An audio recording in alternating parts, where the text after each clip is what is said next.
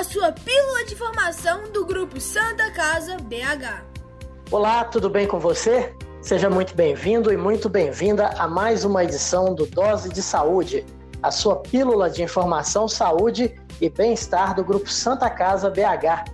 Você que está aí em casa ou no carro, trabalhando ou estudando, já ouviu as nossas outras edições do Dose de Saúde? Ainda não?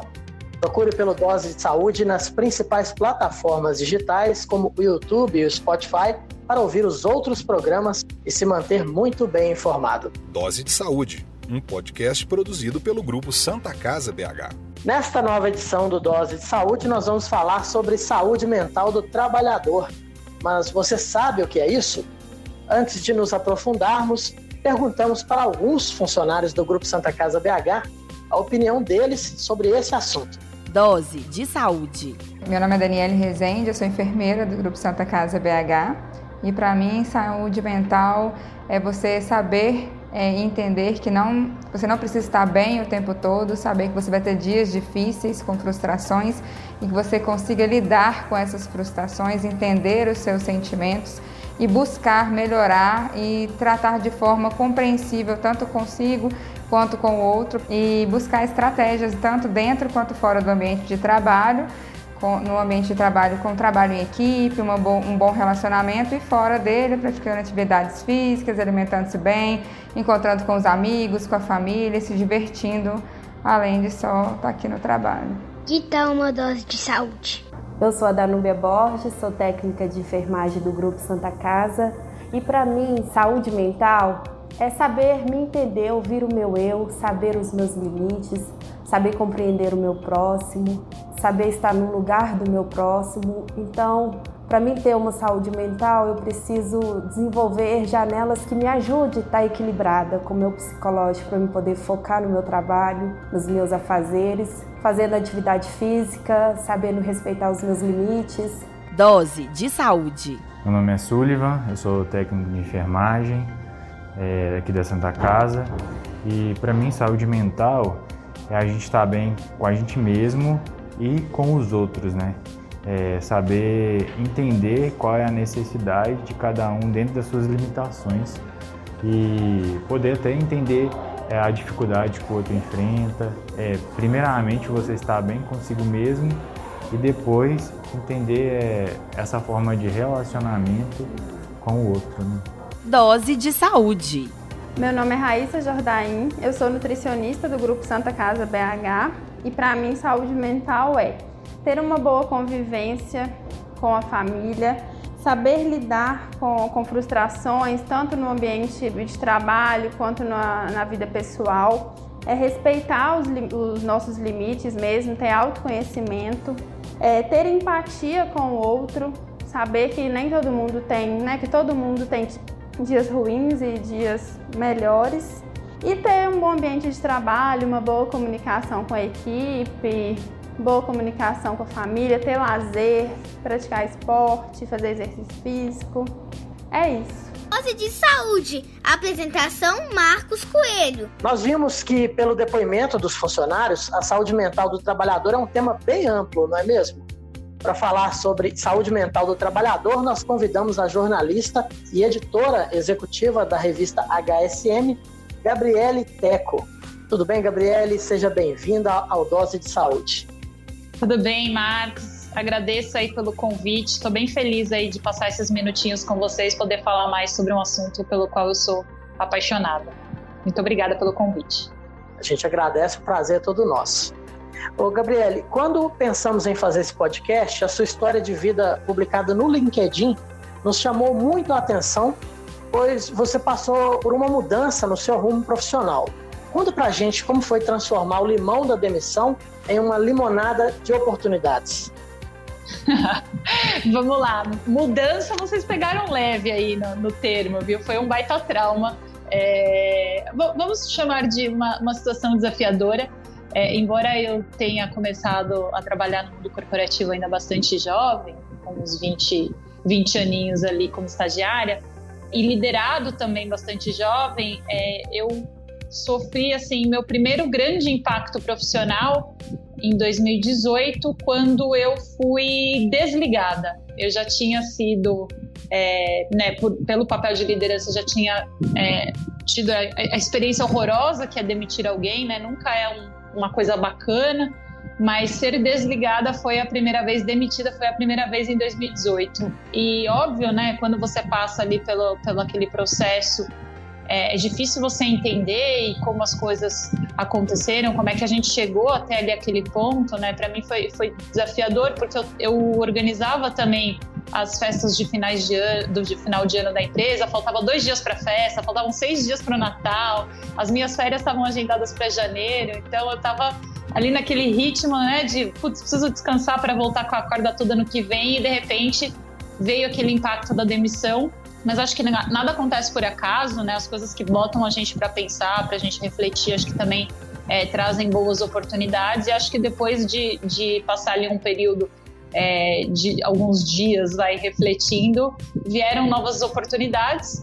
Então, logo em janeiro, eu fui convidada para assumir como editora executiva da revista HSM Management. E mais do que isso, veio a oportunidade também de, por meio de uma revista que já era bastante reconhecida né, pelo conteúdo de gestão, falar sobre liderança e negócios desde 1997, é, a gente estava no momento de reformulação né, dessa, dessa proposta editorial e de marca.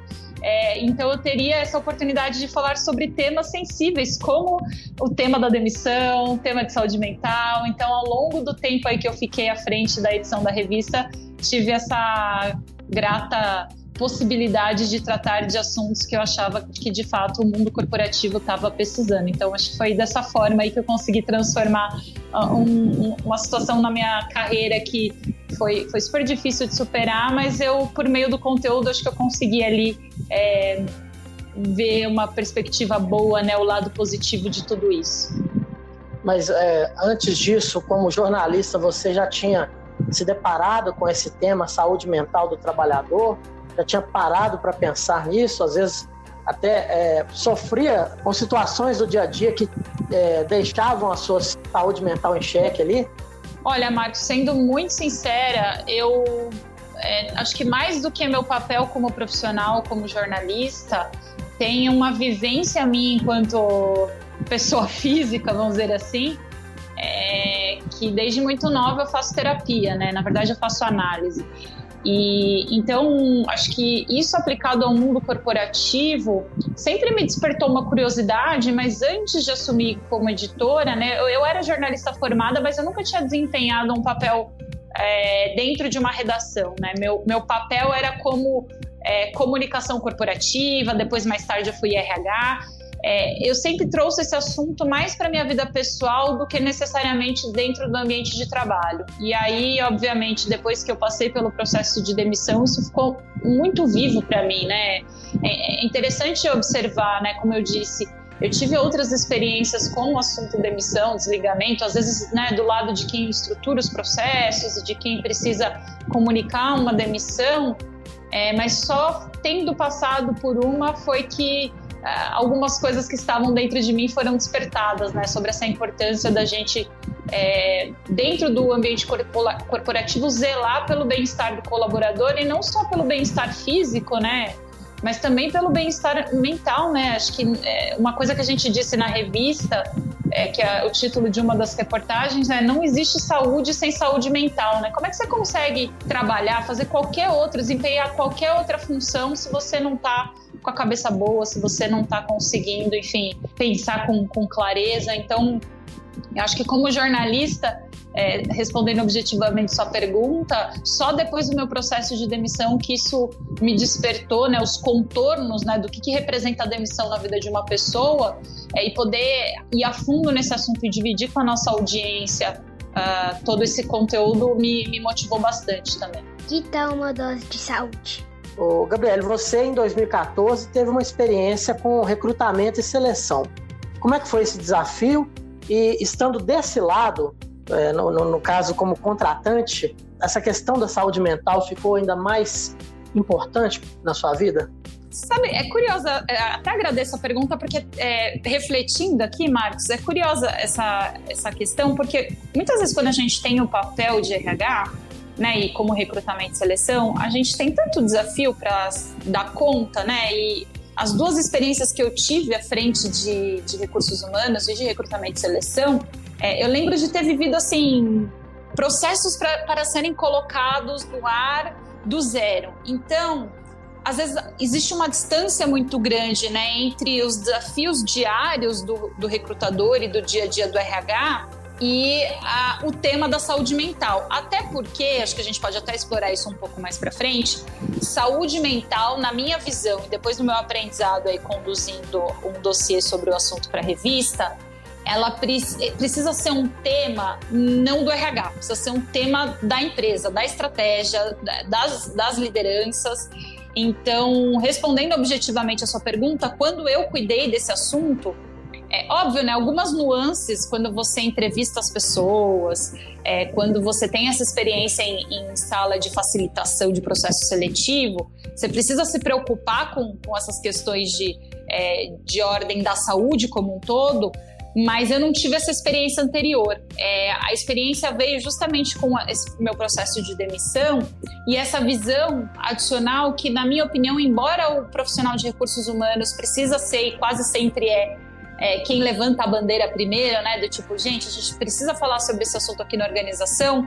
Se o profissional de recursos humanos, ele pode ser até o diretor se leva, mas se ele estiver sozinho, né, o assunto não vai para frente é, precisa ter de fato a organização como um todo olhando ali, cuidando para que saúde mental seja uma pauta da liderança como um todo.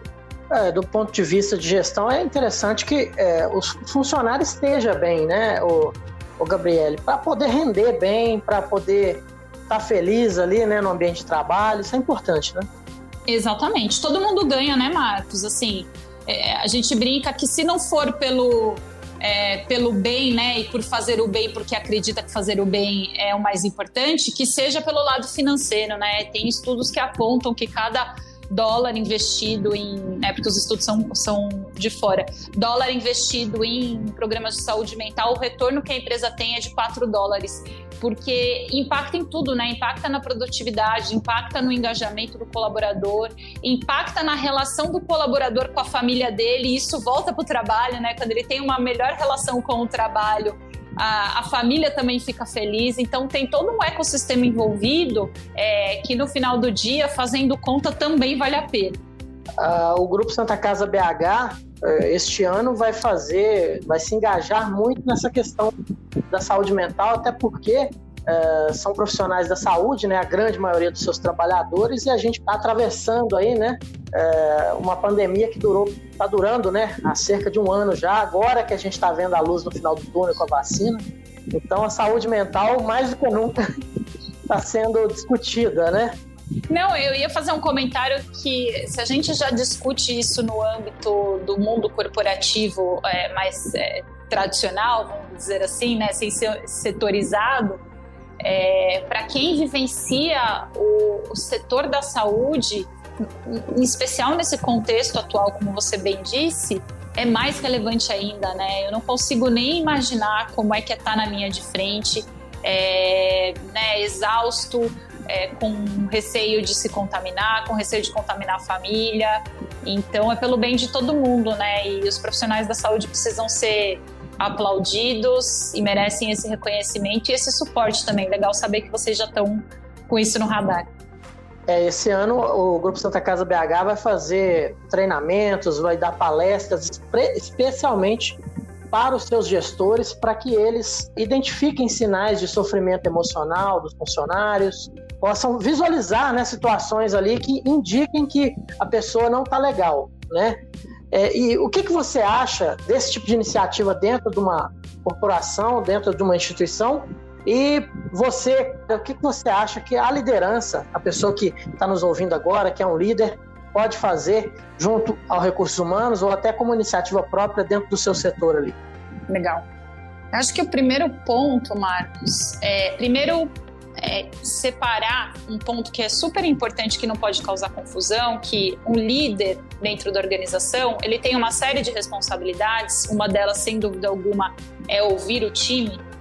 Mas uh, o, o processo de ouvir o time de uma liderança é completamente diferente de uma escuta de um profissional é, certificado né, e, e estudado para fazer, por exemplo, um atendimento de terapia, uma análise. Então, a primeira coisa é o líder pode ser a porta de entrada para ouvir esse funcionário e ele deve ser, né, porque ele está no dia a dia ali da gestão, mas ele não é habilitado a conduzir esse tratamento. Então, né, e aí os psicólogos, os psiquiatras, dependendo do caso, é, são os profissionais pra, para o qual a gente deve encaminhar, ou até mesmo o RH da sua empresa pode fazer esse encaminhamento dentro da, da, da rede de, de, prestadores ali que ela tem disponível. Então, primeira coisa é fazer essa distinção, né? Uma coisa é o papel da liderança dentro da organização e outra coisa é o importante papel que tem os profissionais de saúde habilitados para tratarem de temas de doenças mentais que acometem todos nós, né? Então, essa é a primeira coisa. Então, acho que um primeiro ponto, se tem um indicador, né, que a OMS nos traz aí que cerca de 4% da população mundial sofre com depressão em algum nível, a gente já pode partir do princípio que dentro da organização, né, se eu sou um CEO, se eu sou um presidente, estou olhando para todo o meu time, tenho 100 funcionários, no mínimo, no mínimo, quatro pessoas ali estão sofrendo com um, um, um, diagnóstico de depressão é, e precisam de apoio. E, e, tem outro estudo que é bastante, é, bastante alarmante, que a gente também falou na revista, que mais de 45% das pessoas deprimidas elas não são diagnosticadas adequada, adequadamente, portanto não estão fazendo o tratamento adequado. Né? Então, nesse exemplo que eu dei de, de 100 funcionários e de quatro sofrendo de depressão, dois não estão nem se, se medicando e nem, é, enfim, fazendo o processo terapêutico é, orientado pelo, pelos profissionais. Então, a primeira coisa eu acho que é a liderança estar atenta, é, ter a consciência de que as doenças de ordem mental acomete todo mundo, independentemente do nível hierárquico, do nível de, de, de instrução, é, e que a gente precisa ter o acolhimento necessário é, que é o primeiro passo, na verdade, porque o estigma social, que acho que a gente pode até discutir um pouquinho mais à frente sobre o tema, é, em relação às doenças mentais, ele é muito grande, né? É normal as pessoas, é, infelizmente, pensarem que uma depressão ou alguém que apresenta um quadro é, com indícios de depressão, falar que a pessoa é preguiçosa, não tem força de vontade. Quando é mulher, então falam que está faltando uma pia de louça para lavar. Então tem uma série de questões que, como sociedade, a gente precisa melhorar o nosso olhar. Então, se eu pudesse dar uma dica ao líder, primeiro é lembrar que ele não é especializado em fazer o atendimento, então que ele encaminhe, se ele achar que tem algum problema, que ele encaminhe para um profissional de RH, né, que seja formado em psicologia, por exemplo, e que também esse profissional possa fazer um encaminhamento adequado para a rede de saúde. É, e o segundo ponto, que ele acolha e consiga entender que depressão e doenças de ordem mental não são preguiça, né? Que eles, ele seja o primeiro a superar esse estigma é, a ponto de poder acolher as pessoas e dar para elas o espaço que elas precisam para começar a se tratar e começar a reconhecer de que se é um problema e se é uma doença tem tratamento, né? Mas o que a gente não pode fingir que ela não está ali é, e que ela não existe, não é só uma coisa temporária. Siga o grupo Santa Casa BH nas redes sociais, arroba Santa Casa BH. Na sua avaliação, a estagnação profissional pode estar ligada à saúde emocional? É, quando é que a pessoa deve chegar à conclusão de que ah, é hora de mudar de carreira? Legal. Eu acho que essa pergunta, na verdade, ela pode é, ser dividida em, em, duas partes. Assim, eu acho um pouco perigoso a gente atrelar um, um, uma justificativa ou outra para a saúde emocional, né? Acho que são vários aspectos que impactam a nossa saúde emocional dentro das organizações. A estagnação profissional, a falta de reconhecimento, a falta de segurança psicológica para você ser quem você é dentro do ambiente de trabalho, tudo isso pode contribuir para desencadear algum distúrbio aí da ordem psíquica, mas ela não é isolada. E de novo, né, tô falando aqui, gente, vale super destacar isso. E se eu estiver cometendo algum erro, tô aberta a, a, novos aprendizados, mas eu tô aqui falando como jornalista que é, precisou entender um pouco sobre o tema para reportar isso para os nossos leitores, mas essa não é minha especialidade, eu sou formada em comunicação, é, tive aí minha experiência profissional na, no mundo corporativo, então estou dizendo isso para explicar que, do ponto de vista de recursos humanos e, e de RH, a gente precisa estar é, tá preocupado com aquele colaborador que se encontra num, num momento né, de, de, estagnação, de que ele não se sente desafiado. Outros assuntos são super delicados e que em HSM Management a gente está podendo tratar por meio dos nossos conteúdos, é, que são situações de assédio moral. Tudo isso pode, de fato, contribuir para desencadear algum distúrbio de ordem psíquica, é, mas não são fatos isolados, tá? Tem é, fatores é, hereditários, tem vários fatores, e de novo, né, os profissionais é, são mais é, indicados para falar sobre isso do que eu. O que eu acho que vale a pena comentar é esse lance que eu, que eu chamo de segurança psicológica. Tem vários autores que estudaram isso no sentido de mostrar o quanto ter um ambiente seguro, isso quer dizer que as pessoas conseguem, por exemplo, manifestar uma insatisfação, elas conseguem é, discordar entre si e terem a segurança de que aquela decisão né, que ela tomou não vai prejudicá-la ou não vai causar a própria demissão. Isso é muito importante no contexto organizacional, não só né, em, em qualquer ambiente da nossa vida, mas no contexto organizacional, o fato da gente é, se a gente não se sente seguro psicologicamente para tomar decisões, para comunicar aquilo que a gente pensa, para a gente é, enfim, é, lidar ali com os nossos desafios do dia a dia, isso sem dúvida alguma pode ter algum impacto aí na saúde emocional do colaborador. Então as empresas precisam de fato estarem atentas. Dose de saúde, apresentação Marcos Coelho. Realmente tem que ser uma coisa genuína, igual a, a gente recentemente implantou compliance na instituição, a pessoa que vai denunciar, que vai entrar em contato com o departamento de compliance, tem que ter a segurança de que a questão vai ser tratada com sigilo e seriamente. É a mesma coisa, né? Até para fazer uma mudança de cultura mesmo, né? Perfeito, Marcos. Eu acho que esse seu paralelo foi foi, foi super legal porque com uh, o tema da saúde mental é a mesma coisa, né? Se eu sou colaborador de uma organização, a organização quer implementar um programa onde a primeira etapa, por exemplo, é um diagnóstico. Pode ser um diagnóstico simples, tá? tá? Um formulário para autodeclarar algumas coisas. Se eu não sentir que aquela organização e que aquela informação que eu estou fornecendo, ela vai ser sigilosa e vai ser trabalhada da melhor forma, se eu, se eu não me sentir segura para isso, provavelmente eu vou mentir, né? Eu não mentir, mas vou omitir algumas informações e o que acaba sendo ruim para todo mundo, né? Para a empresa que não vai ter o diagnóstico fidedigno ali, a realidade dela, para o funcionário que não vai poder dar um passo, né, de ter da empresa o suporte para começar a se tratar ou se tratar melhor. É, a produt... E aí os outros fatores que a gente já comentou, né, os, o impacto na produtividade, no engajamento, é, tem uma série de questões aí que tão, estão na, nas entrelinhas. Então, de fato, ter segurança, né, assim como você disse do compliance, ter segurança de que o ambiente permite com que eu compartilhe informações que são tão é, enfim, pessoais, é muito, muito relevante. Esse podcast é produzido pelo grupo Santa Casa BH, há mais de 120 anos cuidando da saúde dos mineiros. Acho que vale, Marcos, só fazer uma, observação aqui uma posição de comparação pode ajudar bastante, assim, né? Então vamos, vamos, supor que você tem aí um time e um dia alguém do teu time chega para você e fala que tá, sei lá, foi diagnosticado com diabetes com hipertensão, sei lá, com câncer, infelizmente acontece, né? A gente já falou sobre isso também na revista, diagnóstico de câncer. Qual que é o procedimento normal, né? O que, que a liderança faz normalmente? Acolhe, se oferece para ajudar, é, passa a compreender melhor eventuais saídas para ir ao médico, para fazer tratamento. Então, isso é a forma como a sociedade costuma lidar com as doenças que não são tão estigmatizadas.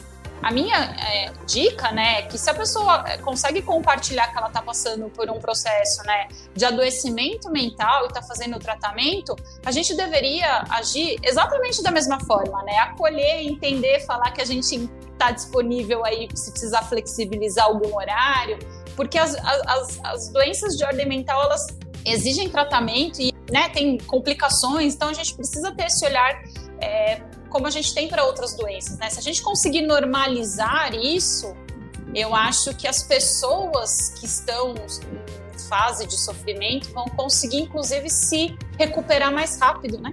É, e até voltando àquela questão, pensando de um ponto de vista corporativo, né? A pessoa com problemas de saúde mental, aquilo ali abre portas para outros tipos de doença também, né? A imunidade da pessoa baixa, a pessoa às vezes vai, acabar adoecendo. E isso, do ponto de vista prático objetivo, não é interessante também para as organizações, né? Fora que acontece, Marcos, uma coisa é que as empresas, quando a gente fala de investimento em saúde mental e diagnóstico, muitas vezes as empresas não se dão conta de um custo oculto. E eu vou te dar o exemplo porque isso a gente aprendeu fazendo a revista é, sobre saúde mental nas empresas, né? Não é, é para todo mundo, mas muitas organizações, por exemplo, oferece plano de saúde, né, para os colaboradores.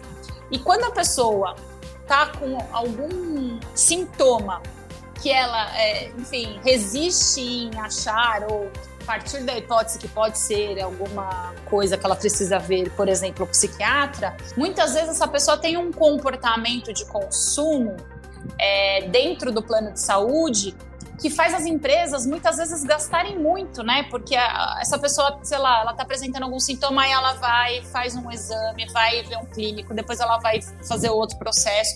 Ela fica o que a gente chama é, de perdido na rede, né? de, de, de saúde consumindo quando, se ela tivesse tido alguma orientação, por exemplo, muitas empresas possuem um médico do trabalho também, né? Se o médico do trabalho orientou, sugeriu que ela fosse ver um psiquiatra, todo esse custo poderia ter sido evitado, né? E de fato, né, pacientes com é, que passam por tratamento de câncer, por exemplo, o pós-tratamento, muitas vezes, acho que é um percentual bastante expressivo de pessoas que é, são acometidas por depressão. Então, tudo isso está relacionado, né? E, de novo, né? Se as empresas não estão fazendo isso porque é o certo a se fazer, que façam, então, olhando para os custos, né? E que tudo isso tem é, dentro da, da, da estrutura de, de saúde corporativa também.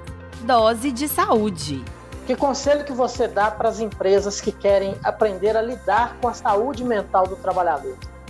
Poxa, essa é uma, é uma questão bem legal, Marcos, porque normalmente quando as pessoas me perguntam, né, e com base naquilo que a gente estudou aqui para fazer as nossas reportagens, muitas vezes as pessoas já nos procuram com uma certa barreira, né, de pensar que precisa de um investimento alto, que precisa é, de um programa é, super oneroso aí para a estrutura.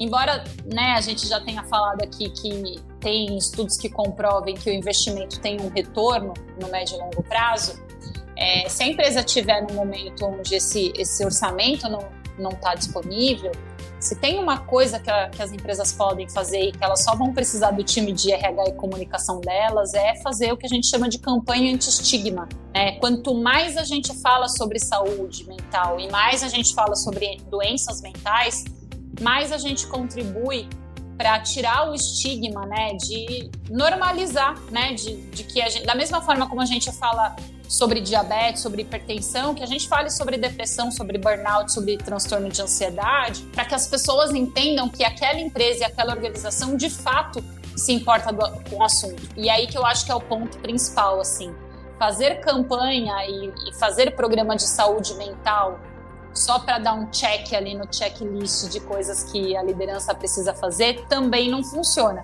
Porque se aquilo não for genuíno, se as pessoas não perceberem que de fato a liderança está interessada naquele assunto que quer contribuir para que o ambiente de trabalho seja o menos adoecedor possível, ou o contrário, né, que seja um ambiente de cura, as pessoas não vão é, falar sobre, sobre isso, as pessoas não vão se sentir confortáveis em compartilhar, por exemplo, que já passaram ou estão enfrentando um quadro de depressão, de burnout. É, as, as, pessoas muitas vezes é, resistem em ser afastada do trabalho porque o afastamento, né, o afastamento formal passa por um, um laudo em que um médico precisa dizer o motivo, né, o CID, qual que é o código ali daquela doença, e as pessoas não querem embora seja uma, uma informação que precisa ser confidencial, né, entre o médico e o médico do trabalho ali, as pessoas não querem que os outros saibam que elas foram é, afastadas por uma doença mental. Então, é, é uma coisa que é simples, é, não, não, vou dizer que é gratuita, porque é, precisa do time aí de comunicação e de RH, é, trabalhando em cima, mas uma campanha anti-estigma já pode ser um pontapé é, inicial aí para um programa que venha a ser é, mais estabelecido e com é, mais gente ajudando, né? E um orçamento maior também. Ô, Gabriele, e na revista HSM, como é que o tema saúde mental é trabalhado nas pautas e com os seus colaboradores aí? Bom, em 2019, Marcos, a gente lançou essa capa, então, né, saúde mental nas empresas, e foi super bacana porque a gente resolveu, embora o, o tema seja muito pesado, a gente é, usou uma linguagem muito leve para tratar do assunto. A capa é bem bonitinha, ela é verdinha e tem um abacaxizinho levitando. E por que um abacaxi, né? A gente brinca que é, já lá em 2019, antes da pandemia, a gente já levantava, levantava essa bandeira que tinha chegado a hora das empresas descascarem esse abacaxi. E aí, por que, que eu estou dizendo isso? Porque, embora a revista é, seja bimestral e, enfim, é né, um produto editorial, todas as pautas que a gente trata, ela tem um nível, elas têm um nível de atemporalidade super importante, porque as coisas no mundo organizacional não mudam, é, assim, né? Óbvio, né? A gente está no mundo VUCA que muda o tempo todo, mas os temas que a gente trata são temas transversais que permanecem na pauta dos gestores. Então, é, isso para dizer que, embora a revista tenha sido lançada em 2019, ela continua muito atual. 2020, por conta da pandemia, esse assunto agravou, né? Porque a gente via muita gente dentro do mundo corporativo comentando o quanto ficar em casa e não se relacionar com os colegas de trabalho e toda aquela questão estava prejudicando a saúde emocional da, da, das pessoas. Então ela continuou muito, muito viva e ano passado a gente também fez um que a gente chamou de revista ao vivo, né? Que foi um, um conteúdo ali é, de três horinhas ao vivo que está lá no nosso canal, né? Na revista HSM no YouTube, enfim, tá nas nossas plataformas também. É, isso para te dizer, Marcos, que embora não seja uma pauta fixa dentro da revista, como a HSM Management é uma plataforma de conteúdo, né? Além da revista, eu tenho o site, eu tenho o podcast, eu tenho uh, webséries no YouTube. A gente trata o assunto em mídias diferentes é, para garantir que a gente vai dar a importância que esse tema precisa. O, o dossiê sobre saúde mental, vira e mexe, a gente coloca ele à disposição das pessoas para download gratuito. Atualmente ele não está, mas também quem tiver interesse em comprar só essa edição da revista consegue lá pelo nosso site revistahsm.com.br, consegue acessar e comprar só essa edição. Enfim, então, como o assunto é relevante, as empresas estão aprendendo e a gente vê esse nosso papel aí de fomentar essa discussão, a pauta tem aparecido em diferentes formatos e, e, óbvio, né, na minha figura enquanto porta-voz da revista, sempre que eu tenho a, a, possibilidade, eu compartilho a minha experiência, lembrando sempre que eu não sou especialista, não sou profissional da saúde, mas como jornalista e, e, e curiosa, tenho tentado contribuir para que as organizações melhorem nesse aspecto. Ah, bacana. Então, o Gabriela, a gente está chegando ao final de mais uma edição do Dose de Saúde. Eu queria que você deixasse os contatos aí, quem quiser acompanhar a revista HSM ou ouvir o podcast de vocês Legal. também, procurar por você de repente nas redes sociais, como é que encontra e fica à vontade para deixar as suas considerações Legal. finais. Bom, eu sou Gabriele Teco, Gabriele com dois L's e E, então quem quiser me achar lá no LinkedIn, é, deixa aí o convite. Acho que o, o o post que o Marcos comentou, pessoal, você que está nos ouvindo agora, me surpreendeu bastante porque eu estava celebrando dois anos da minha demissão e o post está atingindo quase 100 mil reações, mais de 2 milhões e meio de visualizações. Eu fiquei bastante surpresa. Então, se você quiser conhecer um pouquinho mais dessa história, vai lá no meu perfil e deixa aí o convite. É super especial, vai ser um prazer contar com você é, como nossa audiência também. Revista HSM em todas as plataformas de podcast, né? O nosso podcast chama ExtraCast. A gente tem canal no YouTube como Revista HSM, o nosso site é revistahsm.com.br e temos colunistas também que falam sobre assuntos diversos, inclusive em dezembro, Daniela Diniz, que é diretora lá do Great Place to Work, fez um texto, um texto falando sobre saúde mental. Então, de novo, né, se você se interessa pelo tema, se você tem interesse em conteúdo sobre gestão e liderança, ficaremos felizes em ter você é, nos seguindo também nas redes sociais. Tá ok, Gabriel. Muito obrigado. Bom, estamos terminando mais uma edição do podcast Dose de Saúde. Quero agradecer a participação mais uma vez da nossa convidada, Gabriele Teco, e agradecer a você também, nosso ouvinte, que está conosco até agora. Muito obrigado pela sua audiência. Siga o Grupo Santa Casa BH nas redes sociais. Arroba Santa Casa BH. Curtiu o Dose de Saúde? Ouça o podcast nas principais plataformas digitais e compartilhe com seus amigos. Muito obrigado a todos e até a próxima edição do Dose de Saúde. Tchau! Você ouviu Dose de Saúde, um podcast produzido pelo Grupo Santa Casa BH.